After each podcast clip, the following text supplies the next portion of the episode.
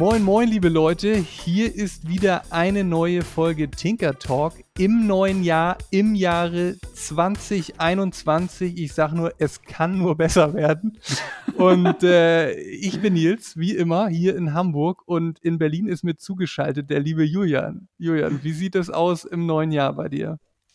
Ja, hallo Nils. Äh, das war eine schöne Einführung von dir. Ja, du, neues Jahr, neues Glück, würde ich sagen. Wir machen zum Glück keinen Polit-Podcast, ansonsten wäre das äh, mit dem neuen Glück ja auch schon wieder vorbei.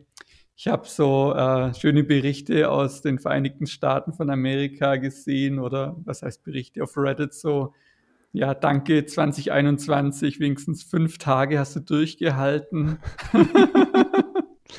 ja, es naja, ist schon alles ein bisschen merkwürdig. Lustig, ne? Aber genau, Corona, Politik, alles wird nach wie vor absurder und ja, schauen wir mal, was das neue Jahr bringt. Ich bin nach wie vor positiv. Klar. Und wir konzentrieren uns ja auch auf andere Dinge des Lebens hier. du meinst auf die wichtigen Podcast. Dinge des Lebens. Genau, wie, auf die äh, wichtigen. mit wie viel ja, genau, Megahertz läuft das? Teensy. ja, deswegen kann man ja auch sagen, das ist ja quasi so ein bisschen der äh, Überwasserhalt-Podcast hier auch. Definitiv. Und, äh, ja, willst du mal ganz kurz sagen, was für ein Thema wir uns denn dieses Mal überlegt haben? Wir sind da ja so, eigentlich kann man ja fast sagen, ist es ja so ein bisschen die Fortführung unserer Silvesterbeschäftigung, wenn ich das richtig sehe, oder? Mm, ja, genau. Wir äh, haben uns mit dem Teensy Microcontroller von PJRC äh, beschäftigt. Und ja, den haben wir so ein bisschen ja genauer unter die Lupe genommen und vor allem im Audiobereich geschaut, was der alles kann und wo dessen Vorzüge liegen im Vergleich zu anderen, äh, zu anderen Microcontrollern. Ja, ich meine, damit sprichst du ja eigentlich auch schon das äh, richtige Thema an, nämlich äh, warum dann überhaupt den Teensy? Äh, zur Information für alle Zuhörerinnen und Zuhörer. Wir haben ja die Folge 2 2020 und zwar die Folge 4 dort. Ähm, gehabt. Da haben wir uns ja so ein bisschen ähm, mit dem Einstieg in die Arduino-Plattform äh, beschäftigt und unter anderem haben wir da auch, glaube ich, ganz kurz das Teensy-Board angerissen, dass es das auch gibt und eine Alternative ist. Aber was würdest du jetzt sagen, ist denn der wirklich gute Grund von ja, dem Plain Vanilla Arduino wegzugehen und dann den Teensy mal auszuprobieren? Mm, naja, also alles, was ein bisschen leistungsfähiger sein muss, sage ich mal. Ähm, und mit leistungsfähiger meine ich zum einen eine schnellere Clock Speed, also mehr Berechnungen pro ähm, Mikro-Nanosekunde. Ähm, und zum anderen, wenn man auch ja, mehr Pins braucht, beziehungsweise ich will kurz einfach ein anderes Beispiel nennen. Ich hatte neulich ein Projekt an der Hochschule mit mehreren solchen Rotationsencodern. Mhm. Und ein Rotationsencoder wird an einen Interrupt-Pin angeschlossen, damit äh, die Rotation immer erfasst wird. Und das Arduino hat nativ nur einen Interrupt-Pin. Beim Teensy dementsprechenden Mikroprozessor da drauf kann man einfach jeden Pin als einen Interrupt-Pin verwenden. Das heißt, da kann man problemlos dann auch drei Rotationsencoder anschließen. Und das ist beim Arduino dann schon wieder mit einem gewissen Mehraufwand verbunden. Und ja, solche bisschen komplexere Sachen äh, lassen sich mit dem Teensy dann wiederum um einiges einfacher lösen. Mhm. Ich kann da ja, ja auch noch mal einhaken, was bei mir so der Grund war. Ich glaube, da können wir auch noch auf eine alte Folge verweisen, äh, nämlich unsere Tinker Challenge Ergebnisse. Da habe ich ja mein Projekt auch mit dem Teensy schon gemacht äh, und da ging es ja auch schon um ein Audioprojekt. Und sobald mhm. man eben DSP-Verarbeitung machen möchte, äh, Effekte vielleicht auf seine Audio, mh, hm, äh, auf seine Audio, abspielbaren Audiodateien oder auf seine, auf seinen äh, Synthi legen möchte, dann kommt man mit dem Arduino auch schon sehr an seine Grenzen. Ich bin mir ehrlich gesagt gar nicht sicher, gibt es überhaupt einen vernünftigen äh, vernünftiges Shield für, für den Arduino, mit dem man Audio abspielen kann? Ja, also ich glaube, vernünftig ist dann immer im Auge des Betrachters. Es gibt Shields für das Arduino, um auch MP3-Dateien oder äh, MP3 weiß ich jetzt doch, ich glaube auch, oder zumindest WAV-Dateien äh, von der SD-Karte abzuspielen. Man kann auch Sound machen mit dem Arduino. Allerdings ja einfach aufgrund von der Prozessorleistung nicht in der Qualität wie mit dem Teensy. Und ja, ich würde das vielleicht noch kurz anmerken, dass auch das Teensy spielt da, oder würde ich dann so im mittleren Bereich ansetzen. Oder vielleicht auch die Frage an dich, Nils, wie du das siehst. Denn viele, ja, gerade Module in Synthesizern sind dann alle auf Basis von den äh, STM-Mikroprozessoren, die dann, ja, wohl noch mehr Power haben oder vielleicht auch einfach noch spezifischer auf die jeweilige Anwendung äh, angepasst werden können. Also ich denke auch, äh, da kann man natürlich jetzt ganz viele Vergleiche herholen. Auch mit dem Raspberry ist man im Zweifel erstmal leistungsfähiger. Äh, mit dem STM ist man sicherlich auch leistungsfähiger. Vor allen Dingen hat man da ja auch so eine Plattform, die man sich ganz individuell zusammenstellen kann. Mhm. Also du hast ja so die Developer-Boards, genau. aber hast dann ja am Ende auch ein modulares System, sodass du dir wirklich deine Hardware so zusammenbauen kannst, wie du es dann in einem digitalen Instrument haben möchtest. Also wenn man jetzt mal zum Beispiel in Richtung OP1 geht, die verwenden zwar nicht den STM32, wenn ich das richtig sehe, aber eine ähnliche Plattform und äh, da kann man dann ja wirklich sagen, ich habe halt auch einen Gehäuse, eine, eine, Vorstellung, wie mein Gehäuse aussehen soll und dann baue ich mir das Board genau so und kann mir das dann alles äh, modular zusammenstellen. Das ist vielleicht nochmal ein Schritt weiter als den, den wir jetzt gegangen sind, würde ich mal einfach behaupten, sondern ich denke, das ist schon ganz richtig getroffen. Da ist man irgendwo im mittleren mh, hm, äh, Bereich. Das heißt, man gibt sich nicht mehr mit 8-Bit zufrieden, sondern will halt schon die 32-Bit haben, man will halt einfach mehr Speicher haben, man will einfach mehr Megahertz haben. Da gibt es ja beim Teensy auch eine ganze Bandbreite. Also das muss man ja auch dazu sagen, den Teensy gibt es ja nun mhm. in verschiedenen Revisionen. Wir hatten ja, glaube ich, jetzt den 3.2er beide gehabt und du noch den 4.0er, wenn ich das richtig sehe, ne? Genau. Ja, vielleicht können wir da mal wirklich kurz auf die Tech-Specs eingehen, Nils. Genau. Ich habe gerade für das Arduino jetzt auch äh, meine Tabs hier am Rechner offen, weil ich selber nochmal nachschauen wollte. Und also die meisten Arduinos, das Arduino Nano, Arduino äh, Uno natürlich, auch das Arduino Micro, die laufen alle mit 16 Megahertz. Und die einzige Ausnahme äh, bildet das Arduino Nano 33. Das ist äh, mit 64 Megahertz das leistungsstärkste und also hat auch sonst noch WLAN und ein paar andere Sachen, Bluetooth, etc. Allerdings, so wie ich das hier sehe, hört, wie gesagt, das Arduino bei 64 Megahertz Prozessor äh, Clock Speed auf. Und das Teensy, das 3.2, das wir haben, fängt bei 72 Megahertz an was man auch äh, übertaktet auf 120 MHz laufen lassen kann. Und das Teensy 4.0 läuft standardmäßig sogar auf 600 MHz. Und das ist natürlich schon äh, ein Riesenunterschied zu den 16 oder auch 64 MHz vom Arduino. Und das sind ja nicht die einzigen. Na, na, natür natürlich sind das nicht die einzigen äh, Specs, aber es ist schon das, was man jetzt, wenn man irgendwie DSP, also Digital Sound Processing macht und einen äh, Reverb programmiert oder sonst einen Effekt, dann ist das schon ziemlich ausschlaggebend. Oder würdest du mir da widersprechen? Nee, absolut nicht. da möchte ich dir gar nicht widersprechen. Das hängt ja auch davon an, äh, davon ab, wie viele Kanäle du zum Beispiel gleichzeitig noch verarbeiten möchtest.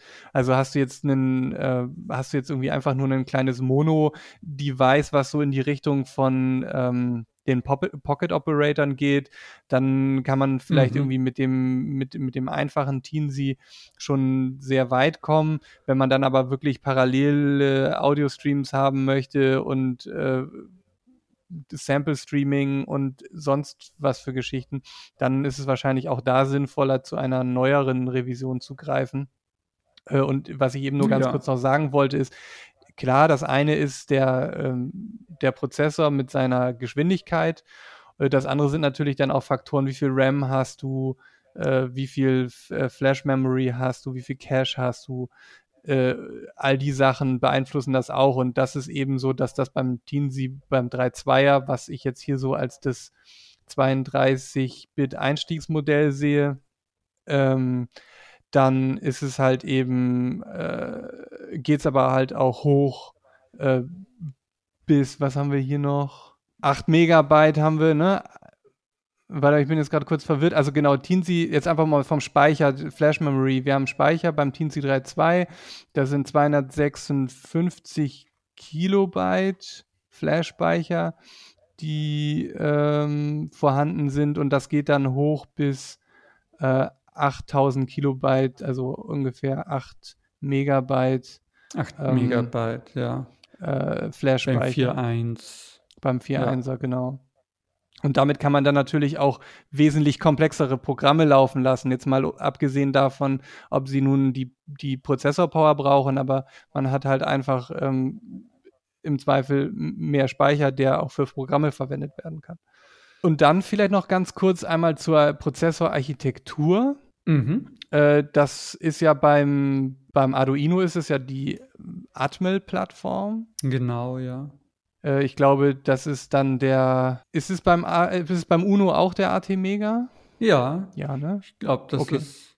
Das muss ich gerade auch schauen. Ah, ich sehe das bei dem Arduino Nano 33 BLE. Da ist es ein anderer, aber bei allen anderen ist es der äh, AT Mega. Genau, und das sind aber 8-Bit. Genau. Genau, und beim Teensy geht es dann, also ich würde mal sagen, die ersten Iterationen Teensy können wir auch weglassen. Da gibt es nämlich auch der erste, oder der Teensy 2.0, der hier noch mit aufgeführt wird, der hat auch ein AT-Mega drin, aber ich glaube, das ist jetzt nicht relevant.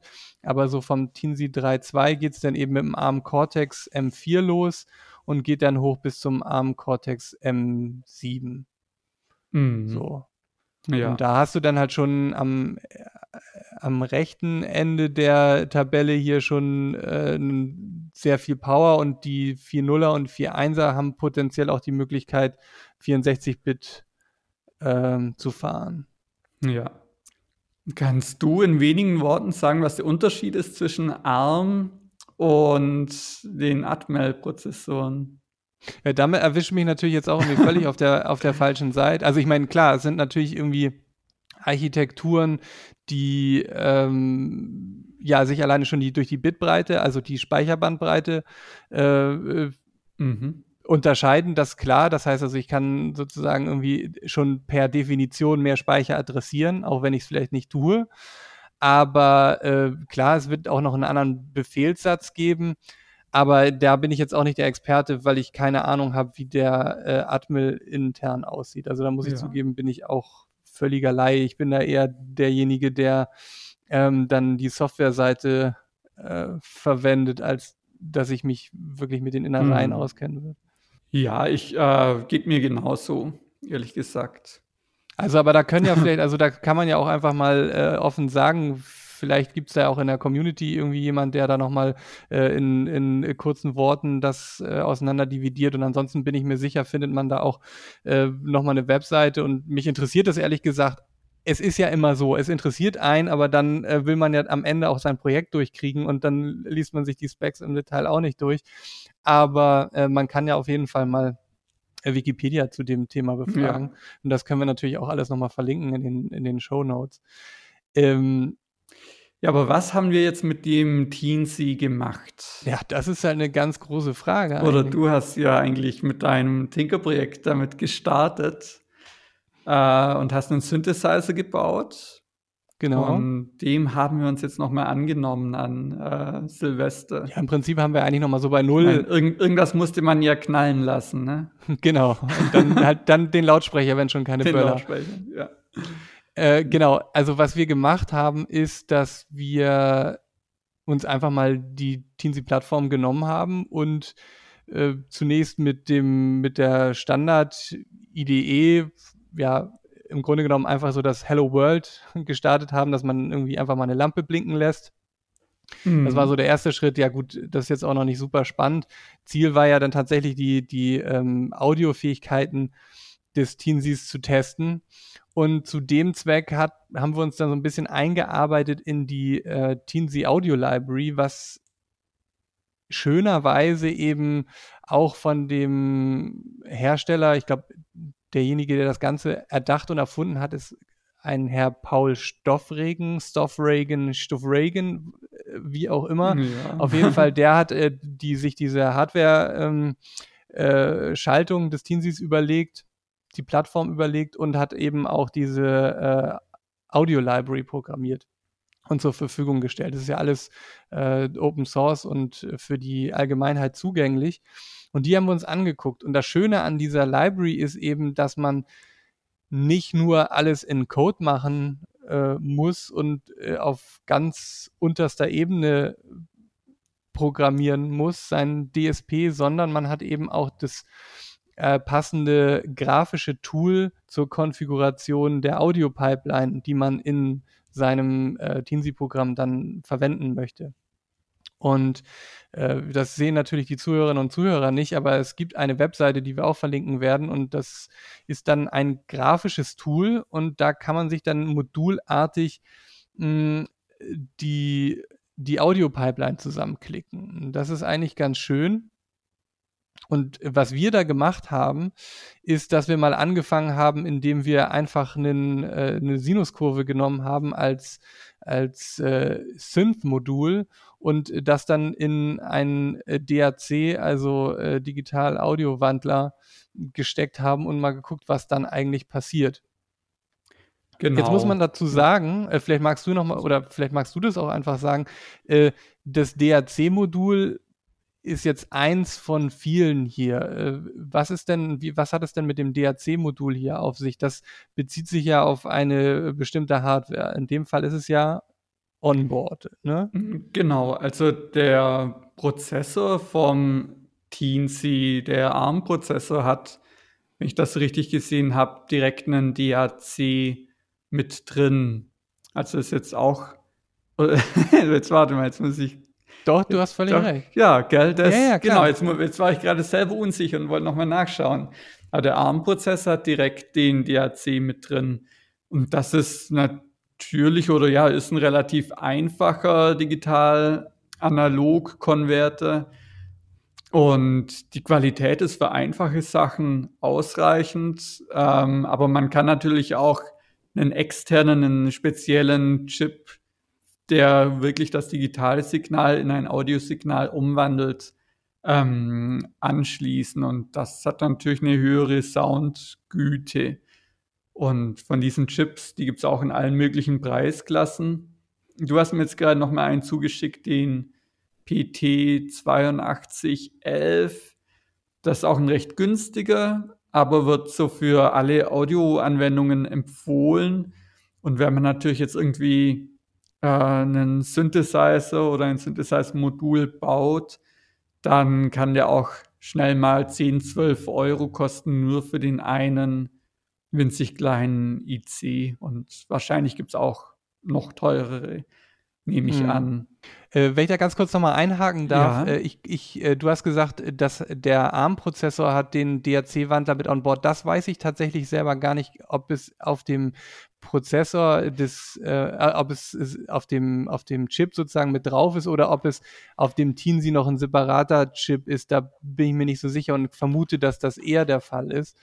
Ähm, aber das müsste man einfach nochmal genau nachgucken, wenn einen das äh, interessiert. Das andere, äh, vielleicht bevor wir jetzt zu den externen anderen äh, Ausgabemöglichkeiten kommen, können wir vielleicht einfach mal sagen, was wir jetzt mit dem mit dem, mit dem DAC gemacht haben. Also du hast ja gesagt, das ist ein, äh, ein Onboard-Digital-Analog-Wandler und äh, der hat, wenn ich das richtig sehe, wie du schon sagst, nicht die ganz hohe Güte, aber 44,1 Kilohertz unterstützte auf jeden Fall und 12 Bit. Mhm. Und äh, ist eben aber auch nur Mono, das heißt also, man ist da sehr limitiert, kann aber schon mal ganz gut gucken, wie die Plattform funktioniert, ohne dass man sich noch ein extra Modul dazu basteln muss. Und äh, was haben wir dann gemacht? Also wir haben jetzt ja im Grunde genommen die Sinuskurve einfach in den DAC gesteckt. Und was passiert dann? Also dann bekommt man ja aus dem, aus dem Library-Tool, bekommt man ja Quellcode raus. Genau. Und wie sind wir da damit weiterverfahren? Naja, also zum einen kann man vielleicht wirklich sagen, dass auch ich nochmal erstaunt war, wie einfach dieser Code dann ist, der aus diesem Node-basierten Audio-Editor rauskommt. Und den macht man einfach per Poppy, Poppy Case, per Copy-Paste ähm, in seinen äh, Teensy Source Code rein. Und dann funktioniert das schon mal so. Was wir dann, also funktioniert schon mal so, heißt, dass da dann direkt Ton rauskommt, sobald man irgendwie einen winzig kleinen Lautsprecher äh, an das Teensy, an den entsprechenden Pin anschließt. Was wir gemacht haben, oder ich glaube, wir haben das sogar zuerst gemacht, war das Teensy als ein MIDI-Instrument zu konfigurieren, sodass wir aus unserer äh, DAW-Software heraus, in meinem Fall war das Ableton, äh, MIDI-Signale, Tonhöhen wie ein Keyboard äh, rausschicken konnten und das Teensy darauf reagiert hat und wir die Tonhöhe über MIDI-Befehle letztendlich tatsächlich wie einen externen Synthesizer äh, bestimmen konnten. Und so ging es eigentlich relativ schnell, dass wir zuerst Monophone und dann auch Polyphone, also vierstimmig hatten wir es dann, ähm, Melodien abspielen konnten. Es war dann zu Beginn noch nicht ganz sauber, aber wir hatten recht schnell ein kleines polyphones Instrument würde ich mal sagen. Das zunächst für Industrial-Musik ziemlich gut ist.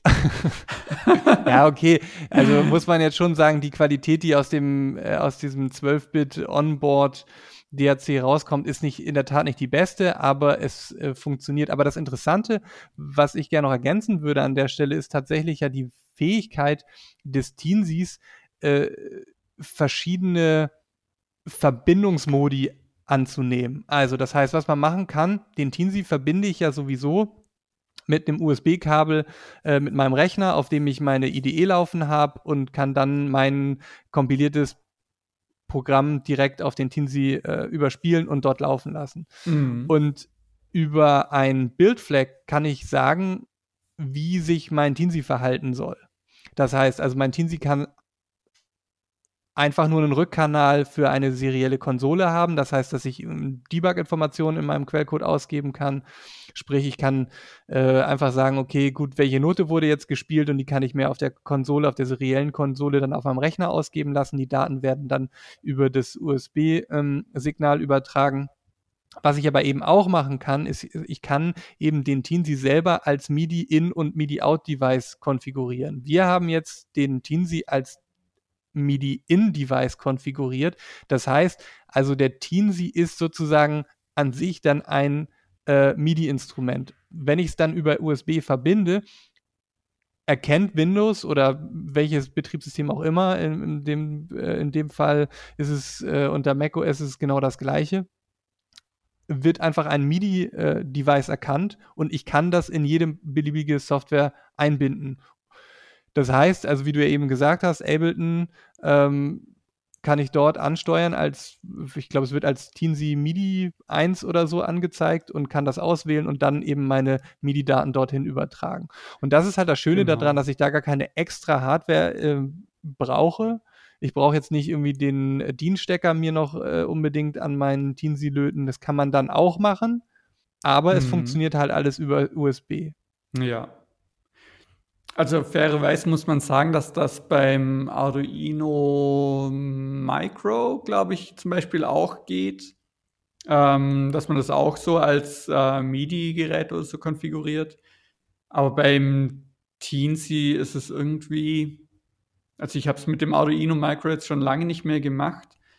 Beim Teensy kam es mir irgendwie so super einfach und zugänglich vor mit äh, eben noch diesem Vorteil, das hast du jetzt gerade angeschnitten, dass man es nicht nur als MIDI-Gerät, sondern auch als Serial und MIDI-Gerät gleichzeitig äh, äh, laufen lassen kann und dazu zum Beispiel auch noch als Audiogerät, also dass es als wie ein externes Audio-Interface erkannt wird.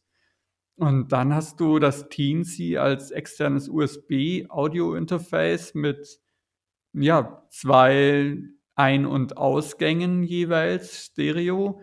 Ja, gleichzeitig ist es ein MIDI-Controller und du kannst auch noch über den Serial Monitor ziemlich bequem deinen Code debuggen. Und dass das alles äh, gleichzeitig geht, ist schon ziemlich nice.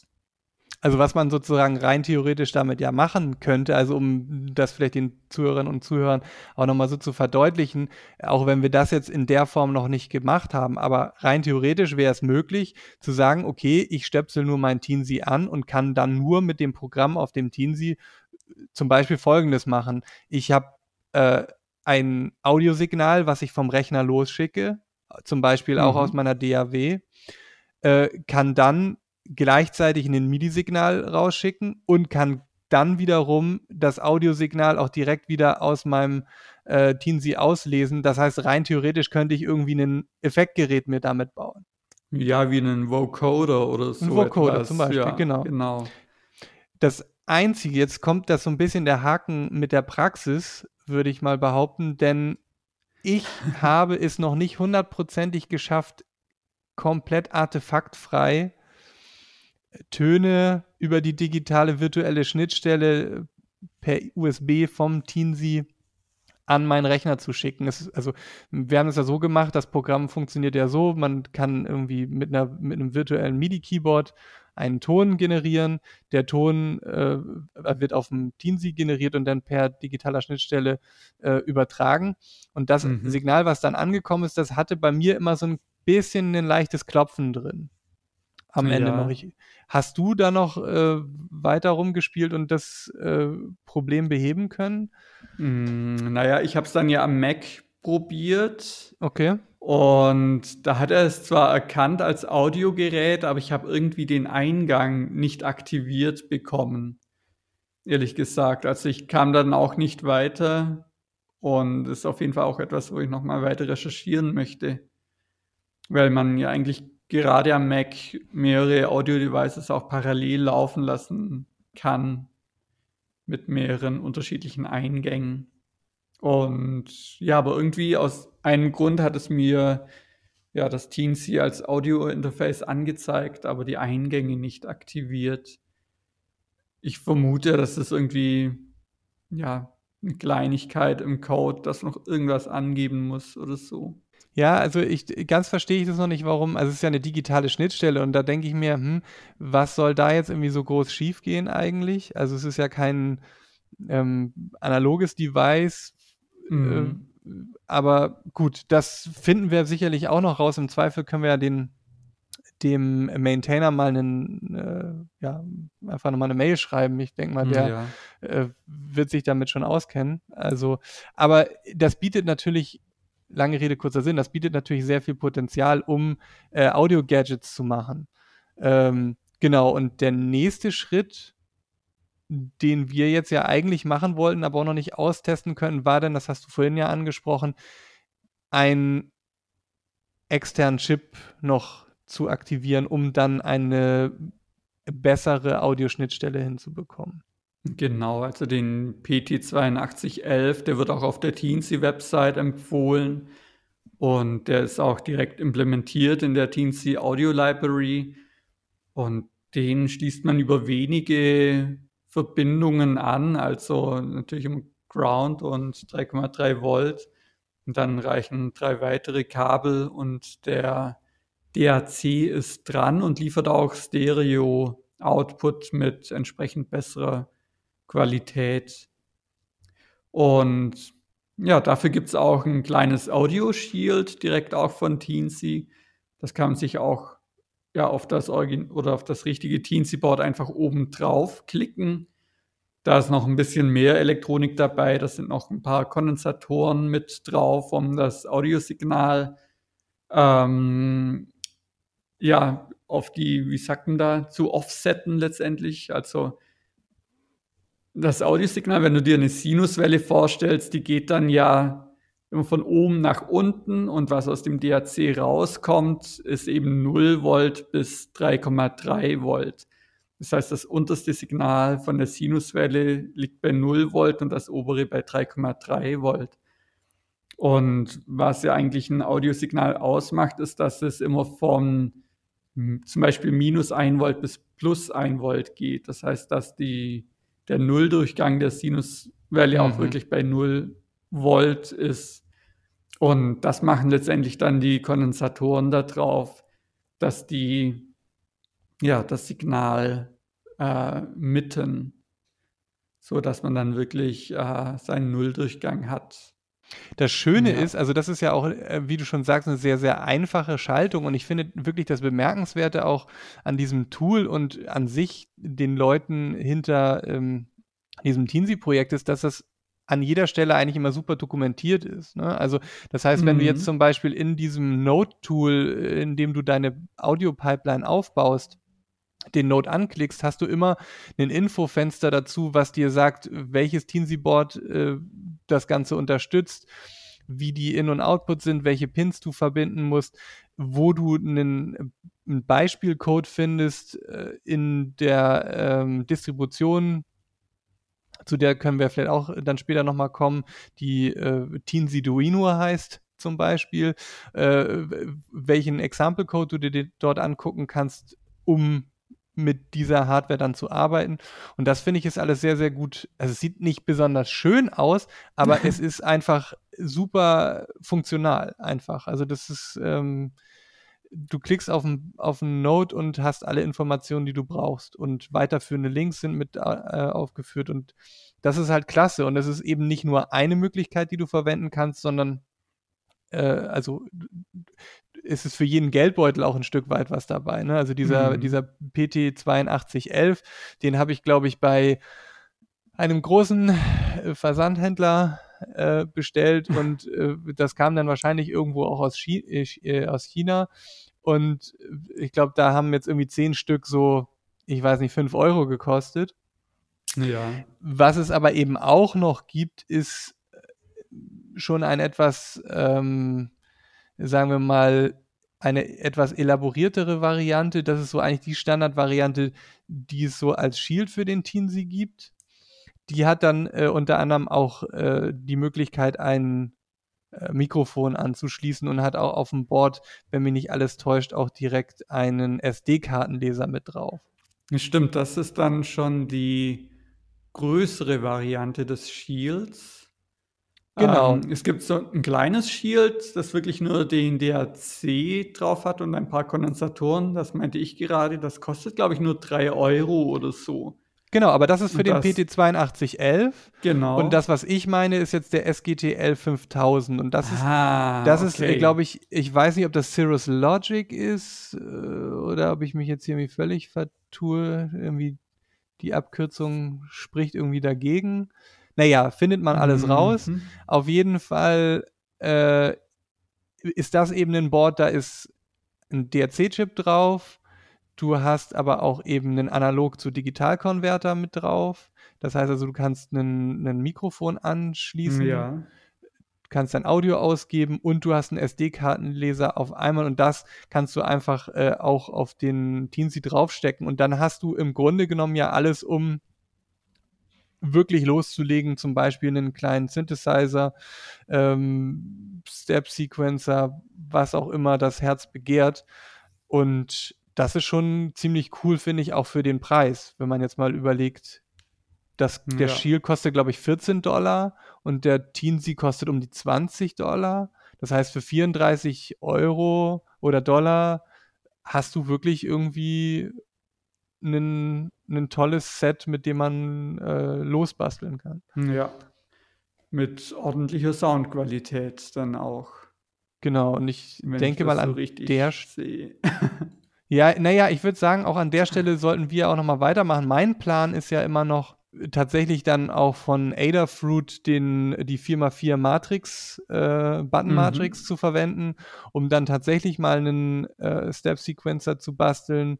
Äh, alles, was so in die Richtung Pocket Operator geht, mal so einfach rumspielen, um dann ja. Äh, tatsächlich auch mit Samples zu arbeiten. Was ja da können wir vielleicht noch mal drauf, vielleicht magst du da noch mal was zu sagen, was die Audio Library eben dann noch alles bietet. Also wenn man hier so mal durch die ganzen Knoten durchgeht, da können wir vielleicht mal so beispielhaft ja mal ein paar rauspicken, ähm, was sich für solche Projekte eignen könnte. Ja, jetzt müsste ich gerade äh, die Audio Library öffnen, einen kleinen Moment. Aber also die, dass man wirklich direkt Samples, äh, Dateien von SD-Karte abspielen kann und so. Genau. Das ist auf jeden Fall äh, erwähnenswert, dass man Effekte hat wie Hall und äh, was hat man noch? Man hat Mixer, mit dem man verschiedene Audiosignale zusammenmischen kann. Genau, ein Mixer hat immer vier Eingänge. Genau. Ähm, man hat einen Recorder, um kurze Loops zu machen oder selbst Samples aufzunehmen. Man hat unterschiedliche Synthesizer. Ich sehe, hier gibt es einen Node, der heißt einfach Drum. Generator Synthesized Drum Sound. Oder String, um irgendwie, ja, ich glaube jetzt nicht, dass das direkt wie eine Stradivari klingt, aber man kann irgendwie, ja, Guitar String, irgendwas, was wie eine Seite klingt, äh, damit erzeugen. Und ja, einige Effekte, ein Granular-Synthesizer sehe ich hier gerade. Das heißt, man hat ein Sample und nimmt davon nur ein ganz kurzes Stück, also wirklich nur ein paar Bytes oder gar Bit aus dem Buffer, um damit äh, ja aus dieser ganz kurzen Kurve wiederum ein neues, neues Klanginstrument zu bauen. Hast du die Fourier-Transformation schon erwähnt? Ich war jetzt bei mir unsicher. Nee, die, die ist ganz unten hier in der Liste. Aber hier habe ich sie auch, die FFT, genau. Also das, das heißt, das ist auch geht, mit dabei. Ja, zur Soundanalyse. Note Frequency, was macht das? Okay, das ist sogar wie eine Art Stimmgerät. Das heißt, wenn ich jetzt mit einer E-Gitarre oder auch meinem Synthesizer reingehe über einen Analog-Digital-Konverter, dann äh, ist hier schon eine Funktion oder ein Node, der mir daraus die äh, Frequenz der Tonhöhe bestimmt mit ziemlich guter Genauigkeit. Das heißt, also ich kann daraus wieder MIDI-Signale generieren. Also ein, ich nenne es mal, echtes Instrument in ein MIDI-Signal umwandeln, ginge damit. Dann kann ich mit meiner E-Gitarre irgendwie ein MIDI-Schlagzeug spielen oder ein MIDI-Klavier oder so. Und wenn ich mir so ein Gerät kaufen möchte, das äh, liegt dann schon noch mal in einer anderen Preisliga. Und du kannst ja halt direkt äh, in dein, wenn du dir ein Effektgerät baust, kannst du direkt äh, ein Stimmgerät mit einbauen. Genau, oder das. Ja, also ja. auf jeden Fall, da gibt es tausend verschiedene Möglichkeiten. Da die Zeit jetzt auch schon wieder so ein bisschen vorangeschritten ist, vielleicht können wir noch einmal erwähnen, ähm, ja, was es für Möglichkeiten gibt, das Ganze dann überhaupt äh, zu programmieren. Wir haben das ja in dem in der, genau. in der Arduino IDE gemacht, zunächst. Ähm, naja, das wollte ich jetzt auch noch kurz sagen, äh, dass du ja einen wunderschönen Blogpost auch geschrieben hast, wie man mit Visual Studio Code äh, das Teensy ziemlich gut programmieren kann. Und Visual Studio Code hat da eben einige Vorteile von, äh, ja, zum einen Code Completion, dass man, wenn man anfängt zu tippen, der Code direkt ergänzt wird. Und ja, dass es unterm Strich auch irgendwie alles um einiges schneller kompiliert und hochgeladen wird die Editiermöglichkeiten finde ich ehrlich gesagt auch, es ist ja immer so ein Stück weit, das ist so ein bisschen die, die Diskussion dann auch, äh, so nimmt man jetzt Maya als 3D-Programm oder Blender äh, und bei vielen ist dann natürlich irgendwie so, wenn man Maya äh, Ewigkeiten verwendet hat, dann oder Photoshop ist das gleiche, man ist einfach gewohnt, es zu verwenden. So, und mir geht es zum mhm. Beispiel halt mit Visual Studio und Visual Studio Code so die sind einfach drin, auch die Shortcuts so. Ne? Das ist jetzt vielleicht nicht das, das allerbeste Argument oder das wichtigste Argument, aber das fällt mir jetzt auch noch so ein, dass das für mich auf jeden Fall immer so, dann, ich fühle mich da irgendwie wie zu Hause. So, dann ja. funktioniert es halt einfach so, wie, wie ich es gewohnt bin. Ja. Und was bei Visual Studio Code tatsächlich ziemlich schön ist, ist dieser Zen-Mode. Kennst du den? Äh, dann ist alles ausgeblendet, alles andere, was Ja, stört. wird ne, dir oder? wirklich im Fullscreen alles andere ausgeblendet und da ist 'n ziemlich schön formatierten Code vor dir. Ja, das ist Und echt cool. das ja, irgendwie ich finde das ziemlich nice, muss ich sagen, dass man so völlig, äh ja, klingt 'n bisschen banal, aber sich wirklich nur auf den Code konzentrieren kann. Und sieht dann schön aus. Und das ist für, äh, 'n Code-Editor irgendwie auch wichtig. Genau, und fassen wir zusammen, also Visual Studio Code, ähm, ist ja, äh, sozusagen die eine Komponente. Die andere Komponente ist ja dieses, äh, Platform.io, hm, Stimmt. was letztendlich 'nen Plugin für Visual Studio Code ist. Und das ist ja auch der große Vorteil an an Visual Studio Code, dass du's durch Plugins eigentlich nahezu unendlich erweitern kannst und Mhm. dass auch ganz viele frei sind, unter anderem eben auch dieses Platform.io. Und das unterstützt ganz viele Embedded Plattformen, also vom Arduino über Teensy bis STM ist alles dabei. Und das, was ich halt wirklich am schönsten da dran finde, ist, dass du dich gar nicht mehr da drum kümmern musst, dass das SDK runtergeladen wird, sondern das macht das alles für dich. Das heißt, das Ja. liegt dann alles schon, äh, an Ort und Stelle und im Grunde genommen ist es Plug and Play und du kannst deinen Code kompilieren und auf das Device überspielen. Ähm, ja, also Ja, also da muss man wirklich nicht mehr installieren, als wenn ich die Arduino IDE und, äh, Teensy-Duino installiere. Minimal mehr. Die Anpassung, dass man es als MIDI-Controller oder als Serial Device oder so hat, da muss man ja noch eine Zeile mit in die, äh, INI-Datei reinschreiben von Platform.io. Aber das nur am Rande. Ja gut, das verlinken wir dann auch. Und ich muss sagen, äh, äh, gut, also oder sagen wir so, es freut mich, dass du's auch gelesen hast. Und anscheinend hast du's ja auch nachvollziehen können, was ich da geschrieben habe.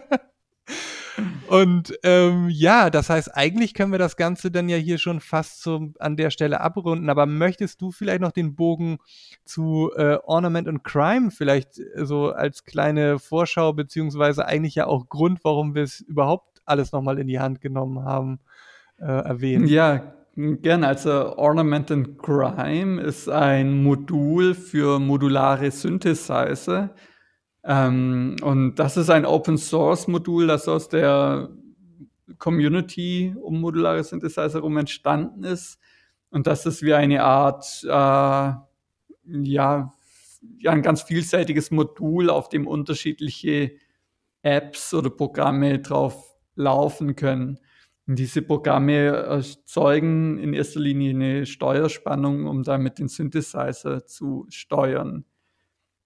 Und eine Idee, die ich hatte, war, dass man eben 'nen neues Programm für diesen Ornament and Crime, der und da kommt der Bogen, eben mit dem Teensy 3.2 läuft ähm, dass man da 'n neues Programm für schreibt, um den als Audio-Synthesizer, Polyphon-Audio-Synthesizer zu verwenden. Ähm, allerdings ist jetzt die Hardware von dem Ornament and Crime nicht direkt darauf ausgelegt, dass man das, äh, dafür nimmt. Insofern war der Wille da, die Idee natürlich super gut. Aber die Umsetzung also dafür bräuchte man einfach noch mal neues Hardware, neues Elektronik-Design, um das zu machen. Also, wobei wir ja Ja. entdeckt haben, wenn ich da kurz ein äh, steigen darf, dass, das Ornament and Crime, äh, also ja schon 'nen Digital-Analog-Wandler drauf hat, äh, den es braucht, um aus, ja, deinem Programm, aus deinen Ideen dann, ähm, Steuerspannung zu generieren. Das ist ja letztendlich 'n ähnlicher Prozess. Allerdings, wenn ich das Mhm. richtig verstanden habe, äh, kann man das könnte man es schon in die Richtung missbrauchen, da auch einfach Audiodaten auszugeben. Nur, äh, das Bottleneck momentan darin liegt, dass, äh, der Teensy nur ein SPI-Port hat und dann Display und, äh, Digital-Analog-Wandler, sich irgendwie 'n bisschen in die Quere kommen und der Mhm. Bus dann einfach, äh, voll ist. Aber da könnte man natürlich irgendwie, äh, noch mal selber gucken, ob das auch wirklich funktioniert, aber das haben wir dann in unserer kurzen Zeit des Projektes einfach nicht geschafft, da noch weiter einzusteigen und haben gesagt, dann machen wir einfach erst mal äh, mit dem Onboard-Möglichkeiten weiter. Ja, vielleicht müssen wir auch einfach erstmal auf das Display verzichten und wir nutzen einfach den Teensy mit dem DHC. Wäre ja auch eine Idee. Auf jeden Fall. Also das, ja, wer braucht schon ein Display? Genau, wir machen einfach drei Leuchtdioden. Genau, drei Leuchtdioden, ein gutes. So. ja, cool. Also, äh, können wir auch verlinken, den Ornament in Crime. wir verlinken sowieso alles. Wir verlinken alles. Alles. Von bis. Das ganze Internet. Ja, Julian, aber jetzt noch ganz kurz, um das jetzt hier den, den Sack zuzumachen, sozusagen. Ne? Mhm. Ähm, ja, äh, neues Jahr, neues Elektronikglück, sag ich mal. Auf jeden Fall. ähm, ich denke mal, wir werden jetzt weiterhin so den, den Tonus monatlich beibehalten und werden euch berichten, was bei diesen Experimenten noch weiter so rumkommt. Genau. Und äh, ja, gerne auch euer Feedback dazu, mhm. ob das in die richtige Richtung geht oder ob ihr lieber mehr zum Thema Heißkleber und 3D-Drucker hören wollt. Auch da gäbe es neue Geschichten. Auch da gäbe es neue Geschichten. Und damit würde ich sagen, so langsam, hast du noch was auf der Kirsche? Ich glaube, wir haben jetzt alles gesagt, was wir jetzt mal hier so herausgefunden haben. Und ich freue mich gerade daran, äh, weiterzubauen mit dir. Und dann können wir in einem der nächsten Podcasts mal erzählen, wohin die Reise ging. Das machen wir.